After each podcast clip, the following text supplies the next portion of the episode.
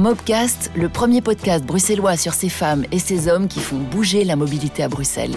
Aujourd'hui, je reçois Olivier Van Kranenbroek, responsable du service exploitation et transport de Bruxelles Mobilité et secrétaire de la commission de coordination des chantiers bruxellois. Bonjour Olivier. Bonjour Cécile.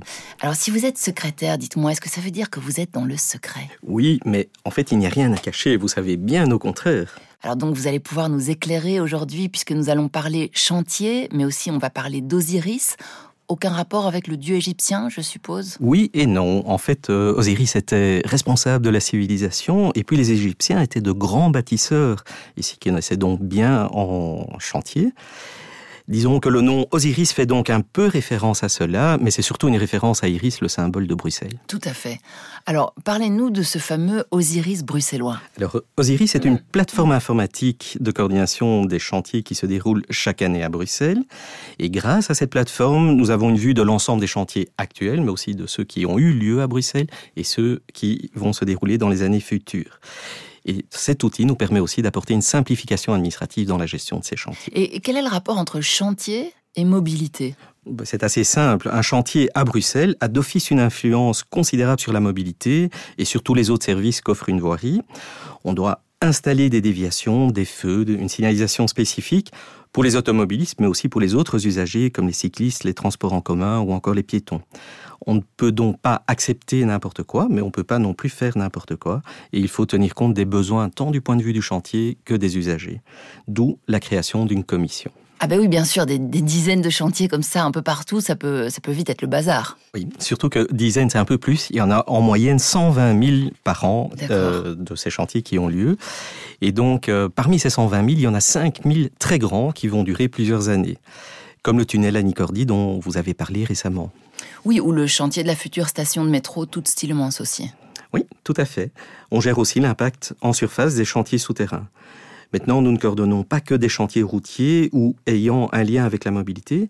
Nous gérons tout type de chantier, que ce soit la construction d'un bâtiment, d'une voirie, un raccordement euh, téléphonique par exemple, en voirie communale, en voirie régionale ou même privée, mais il faut toujours qu'il y ait un impact en voirie, sur le trottoir ou bien sur la partie carrossable. On gère également parfois des occupations temporaires un peu plus rigolotes pour nous, comme la foire du Midi ou bien le grand départ du Tour de France, qui a été géré comme un chantier. Et pourquoi est-ce qu'on parle de coordination et, et pas de permission? Ça, c'est une très bonne question. En fait, nous ne pouvons pas permettre ou interdire un chantier. Une ville, ça se répare, ça grandit, ça se construit en permanence. Et puis les riverains ont leurs besoins. Hein. le fameux raccordement téléphonique, par exemple, on ne peut pas empêcher euh, que ces chantiers aient lieu. Ils sont nécessaires et doivent se réaliser selon les permis qui les encadrent. Et donc notre commission est là pour que tous ces chantiers causent le moins possible de nuisances, tout en permettant l'exécution des travaux. Que ce soit sur le plan de la mobilité, par exemple laisser de la place pour les services d'urgence, mais aussi pour les différentes perturbations euh, que subissent les riverains. Mmh. Si nous n'étions pas là, il est très clair que Bruxelles serait complètement bloquée et ce serait une situation totalement anarchique. Oui, donc votre avis est, obligatoire, j'imagine. Oui, pour les très grands chantiers, c'est effectivement le cas. Sans l'avis de notre commission, on ne peut rien faire. C'est écrit dans, dans les textes de loi. Une commune peut s'en écarter, mais il faut l'avis de la commission. Et chaque demande doit donc passer par notre fameuse plateforme informatique Osiris dont on parlait au début, et ce depuis 2014. Quand on reçoit une demande, on va faire une étude de mobilité, des projections, on essaye de voir comment le chantier s'imbrique dans les autres chantiers, dans les autres organisations de travaux, et on essaye de regrouper les chantiers entre eux pour éviter d'ouvrir et ouvrir sans cesse les trottoirs, par exemple, pour des grands chantiers, pas pour le petit raccordement euh, client dont j'ai parlé tout à l'heure. Euh, mais cela demande évidemment beaucoup de flexibilité de la part de tous les acteurs, et il y a vraiment beaucoup d'acteurs. Ah oui, il y a, y a, beaucoup d'acteurs Oui, il y a par exemple la région, les communes, les fournisseurs d'énergie, les télécoms, les services de secours, les privés et bien sûr Bruxelles Mobilité. Et est-ce que ça vous arrive de vous faire une fleur euh, de temps en temps et exceptionnellement de faire passer un de vos chantiers en premier? Non. C'est Osiris qui veille à ce moment-là et qui assure la transparence de nos actes. Donc ce n'est pas possible. Nous ne sommes pas les seuls à avoir besoin de faire des travaux et nous ne passons jamais en priorité.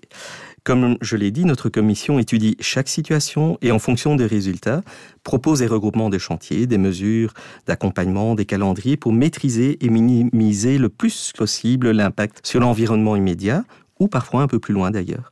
La mobilité, c'est vraiment un effet papillon. Le chantier Léopold II, par exemple, concernait en réalité plus de 20 000 interventions euh, en tout genre sur plusieurs années. 20 ah 000 interventions, c'est énorme.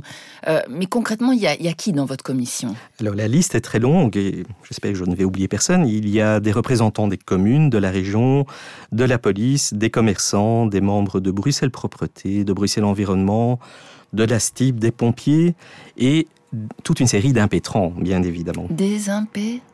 Des impétrances, ce sont, c'est en fait le terme qui recoupe l'ensemble des personnes qui doivent exécuter un chantier, qu'ils soient privés ou qu'ils appartiennent à une institution. Oui, donc en fait, vous recherchez un compromis qui, arrange tout le monde. Euh, est-ce que tous les chantiers doivent passer par Osiris? Oui, bien sûr. Si on ne pouvait pas les voir tous dans cet outil, on ne pourrait pas les coordonner et en tenir compte. Les procédures sont évidemment, par contre, très différentes. Certains chantiers ou événements sont tellement brefs et ont un impact tellement réduit qu'il faut juste faire une petite déclaration. Quand on est sur place, on dit je commence et on prévient quand on va terminer quelles sont les perturbations engendrées. Et par exemple, ben, c'est le cas d'un déménagement, d'un raccordement euh, électrique, par exemple. Ok, et une fois que mon gros chantier est euh, comment ça se passe?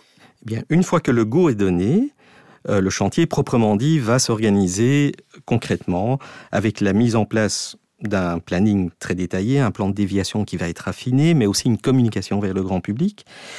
Et Traditionnellement, on voit que les travaux vont commencer par des interventions des impétrants, gestionnaires du gaz, de l'eau, de l'électricité, qui vont déplacer leurs installations, avant de voir arriver les grands travaux de voirie, les travaux de métro euh, en tant que tels. Et l'objectif de la commission est aussi de veiller à ce que, lorsqu'il y a une ouverture de voirie, l'ensemble des, des participants, des impétrants, aient la possibilité de faire leurs travaux en même temps de nouveau, toujours dans l'idée de ne pas réouvrir une voirie pour des grands travaux dans les trois ans qui vont suivre. C'est ça. Et euh, vous n'avez jamais pensé à faire, euh, à vous faire aider par un, super algorithme dans vos prises de décision? Alors, on aurait bien aimé, mais ce n'est pas possible. Il y a beaucoup trop de paramètres, beaucoup trop d'implications, et euh, nous faisons au contraire confiance à l'intelligence collective de la Commission plutôt qu'à l'intelligence artificielle. Tout le monde se connaît, on connaît tous les paramètres, les besoins de tout un chacun et on peut donc décider en connaissance de cause. Mais alors, comment vous expliquez que ces chantiers prennent autant de temps? C'est effectivement parfois frustrant à constater. Euh, alors évidemment, ça prend du temps, mais beaucoup moins en général que ce qui nous est demandé au départ. Euh, et si ce n'était pas géré, ce serait bien pire. C'est pour cela aussi que nous regroupons les interventions entre elles. Parce que moi, personnellement, j'ai toujours l'impression que personne ne travaille sur ces chantiers. Alors parfois, c'est le cas. Par exemple, quand le béton doit prendre, à un moment donné, il doit durcir, on ne peut pas intervenir au moment où le béton est, en cours de prise. Euh, il y a aussi d'autres explications rationnelles. Parfois, les ouvriers sont occupés à travailler sous la voirie, donc en souterrain, et on ne peut pas faire passer des véhicules juste au-dessus de leur tête pour des raisons de sécurité. Ça se comprend aisément. Ou encore, euh, puisqu'on organise les chantiers entre eux, on peut avoir un chantier qui a lieu dans une rue et qui nécessite une déviation par la, la voirie dans laquelle se trouve le premier chantier, et donc on doit parfois interrompre pendant une petite durée les travaux. Oui, j'imagine que c'est un, casse-tête pour tout le monde et que vous faites de votre mieux. il faut aussi savoir que quand on modifie des plans de circulation pour les besoins d'un chantier, on va maintenir le même plan le plus longtemps possible. Euh, pour autant que ce soit nécessaire évidemment, pour éviter de monter, démonter, remonter tous les panneaux et surtout éviter que les riverains ne changent tous les jours leurs itinéraires. C'est ça. Euh, parce qu'il faut compter combien de temps pour prévoir un chantier à Bruxelles? De 0 minutes à 5 ans. 5 ans, c'est tant que ça. Oui, mais ce n'est que pour les tout grands chantiers, bien entendu. Parfois, il faut aussi composer avec des urgences, des imprévus. Si un camion accroche un pont, par exemple, on doit pouvoir le réparer d'ardard, bien sûr. Et est-ce que c'est aussi vous qui communiquez avec les riverains? Non, c'est le maître d'ouvrage euh, qui s'en charge. La commission demande la préparation de différents supports de communication en fonction du chantier. Elle va également demander euh, des réunions d'information, prévoir des courriers de toute boîte et éventuellement la désignation d'un ombudsman. Est-ce que vous avez d'autres cordes à votre arc? Oui, euh, en tant qu'administration, nous avons aussi une mission de contrôle. Nous vérifions sur les chantiers si toutes les conditions sont bien respectées et notamment l'emprise de chantier, donc la surface du chantier. Euh, quand, quand, vous circulez, vous voyez ces barrières jaunes et bleues pour, qui, qui servent à délimiter les chantiers? Oui, oui, tout à fait. Eh bien, gare à celui qui les bouge. Elles servent à préciser les chantiers, mais aussi euh, elles servent à, assurer la sécurité des usagers qui traversent ces chantiers. On ne rigole pas avec ça. Chacun doit avoir son aire de jeu et de circulation. Mhm. On crée de véritables trajets balisés et parfois aussi, euh, ben, par exemple, ces barrières servent de main courante pour des personnes qui ont plus de difficultés à circuler. On place parfois des passerelles au-dessus des chantiers, mais il faut vérifier que tout ça soit bien en place. donc c'est une forme de protection en quelque sorte. Tout à fait. Et notre mission s'étend également, puisqu'on va essayer de protéger l'environnement autour des chantiers. Les arbres sont par exemple protégés lors des, travaux. On va placer des protections sur les troncs pour ne pas les abîmer et les préserver. Euh, il en va de même pour, le, pour les monuments, le patrimoine artistique, le mobilier urbain qui sont pris en compte. Et vous savez, en fait, un chantier en ville, surtout euh, à Bruxelles, ça n'a rien à voir avec la gestion d'un chantier en milieu rural. Il faut tenir compte de tous les besoins, et il y en a beaucoup. Et donc, on adapte vraiment nos méthodes de travail. Les engins sont aussi plus petits, sont adaptés, et on doit veiller à tout cela. En un mot, est-ce qu'on peut dire que ça roule? On peut dire ça, et, mais par contre j'attire attention sur le fait que la circulation autour d'un chantier, ce n'est pas que les flux automobiles, ça concerne aussi, nous devons prévoir et analyser les déviations pour tous les transports publics, les services de secours, les cyclistes, les piétons, les personnes à mobilité réduite, etc. Bien sûr. Eh bien, merci beaucoup Olivier. Mais de rien Cécile, merci de m'avoir reçu. Donc c'était Mission Osiris, le grand chantier des chantiers bruxellois, notre nouveau Mobcast. Et des voyages comme cela dans la mobilité bruxelloise, nous en avons encore beaucoup à vous proposer. Alors join the move et rendez-vous dans notre prochain Mobcast.